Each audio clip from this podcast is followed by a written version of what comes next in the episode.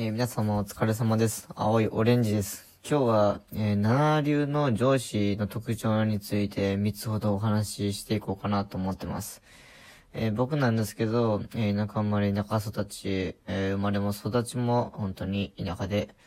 え、新卒震災をブルック企業に突っ込んでしまった、本当に、え、ギャンブル人生を過ごしております。で、まあ、こう、社会人生活が、まあ、何年か経ちまして、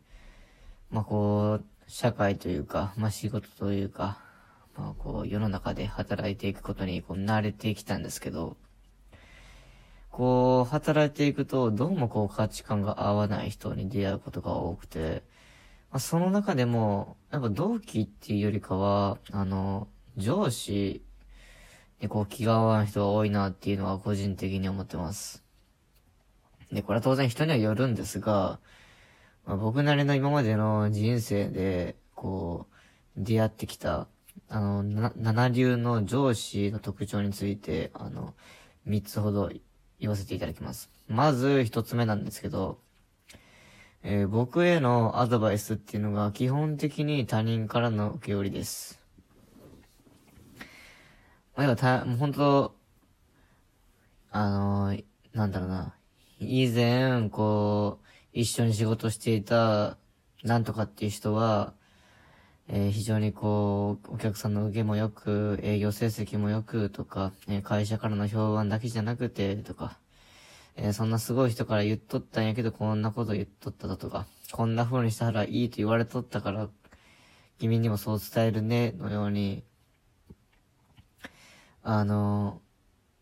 本当あの人が言ってたからとか、あの人がこうしてたから、俺はこうしてるし、君もそうしなさいみたいな上司っていうのが結構いてて、で、もうその、言ってる上司はもう、他人からの受け売りっていうのを多分気づいてないぐらいもう染みついてるんですよね。もはやそれが自分のものだと錯覚してるというか、自分はただ真似ているだけしかないのに、こう自分にはこう個性がないっていうのをこう露呈してるようなもんなんですけど、ほんと、すごい実績を上げた人、あの、名声がある人、えー、腕がある人の言ったことを、そしてやってることの真似事ばかりして、結局お前自分の意見ねえやんっていうのが、えー、一個あります。えー、そして七流の上司の特徴二つ目なんですけど、え、相談に見せかけて自分の意見に合わないときは全部突っぱねるっていう、えー、ほんと、ディスカッション能力ゼロの、えー、上司です。え最近の傾向として、やっぱりこう、鶴の一声みたいに、これをしましょうっていきなりこう決定下して、あとやらせるんじゃなくて、基本的に、まあ、0とか1からの、本当にまあ、あの、スタートぐらいで、こっからちょっとずつ、こう、話し合いとか、あの、や、していく中で、あの、これからの方向性を積み上げていこうっていう時に、まあ、こう、誰々さん、まあ、ね、青いオレンジさんどう思うとか、ね、どんな風にしたらいいと思うとかって、あたかもこう、相談してるような体は取るんですけど、僕が、じゃあ、こうしたらいいんじゃないですかとか、えー、まあ今のこう、な、なんだろうな。世の流れ的に、あの、こっちに、あの、舵切った方がいいんじゃないですかとか、あの、いくつかは言うんですけど、もう基本的に、あれは、上司の意にそぐわない意見を言うと結局それはもう突っ張れるんですよね。なんか痛いところにつつかれたりとか、すごくこう、いい意見を言ったとしても、あそんなのもう俺のキャパには収まらんけん、そんなの関係ねえやというか、俺そんなこと今考えてないし、今そういうのじゃないけん、みたいな。風に、もう、あなたの意見か聞きませんよ、みたいな。おいおい、さっきまで相談しようって言った姿勢はどこに行ったんだと。どこでお前、お前、国語のディスカッションせんかったんかと。討論会とか、ディベートとかあっただろうかと。そんなん全然してなかったのかと。グループ活動とかってあっただろうと。本当にあのー、相談する、あの、まあ、能力とか、あのー、精神的な、あの、器がないなっていうのが特徴としてあります。え、そして三つ目です。あの、七流の上司のする特徴三つ目なんですけど、え、自分より上の人には圧倒的にペコペコするっていう点です。要はこれ、別の言葉で言い換えると、人によって態度を分けているってことですね。えー、まあ、いわゆるこう、僕みたいな部下に対しては、まあ、偉そうに、あの、あの、本当に、まあ、説教ではないんですけど、アドバイスっていう手を取った、本当自己満をこう、自慢話をこう、自慢話というか、うん、俺仕事できるアピールみたいなのをしてくるんですけど、でも自分の価値観押し付けですよね、本当に。あの時気持ちがいいんでしょうね、本当に。あの、脳内麻薬が分泌されまくってるんだと思うんですけど、本当いかに自分のこう、価値観が優れてるかとか、自分のこう、行動が優れてるとかっていうのを、こう、説教テイストで、こう、話してくるんですけど、で、その上司よりもさらに上司の人が、こう、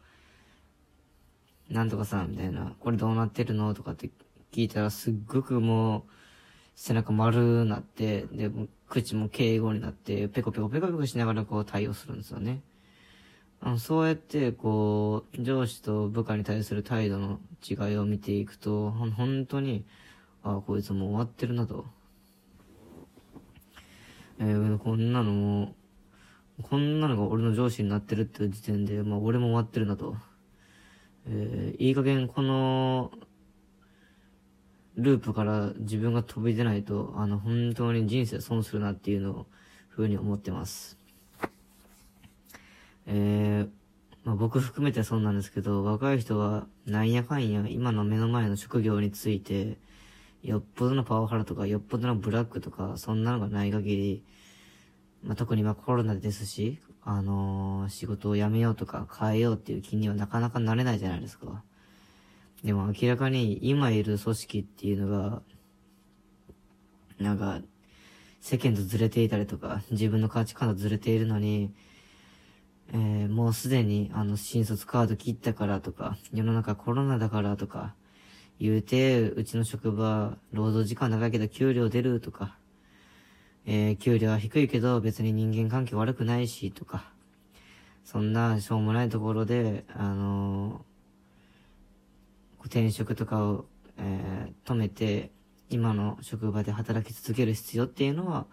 えまるでないかなというふうに思っております。あの、若いんだからこそ、あの、本当にこの、職場でいいのかと。あの、自分のわがままだけじゃなってないかと。うん、やっぱ違うなと。自分のわがままも、ないことはないかもしれんけど、明らかに、えー、この組織、えー、この環境がおかしいなと思ったら、あの、そこで辞めるべきだと僕は思っています。で、今年中に僕は転職を考えています。えー、脱ブラック企業ということで。なので、転職は、活動はまだまだしないんですけど、えー、そういうのもしだすとちょっと、あの、ラジオで話せて生きていけたらいいなと思います。え、田舎の転職のリアルについてね、あの、発信できる、えー、パーソナリティになれるように、えー、2021年頑張っていこうと思っています。えー、それでは皆さん、いい夜をお過ごしください。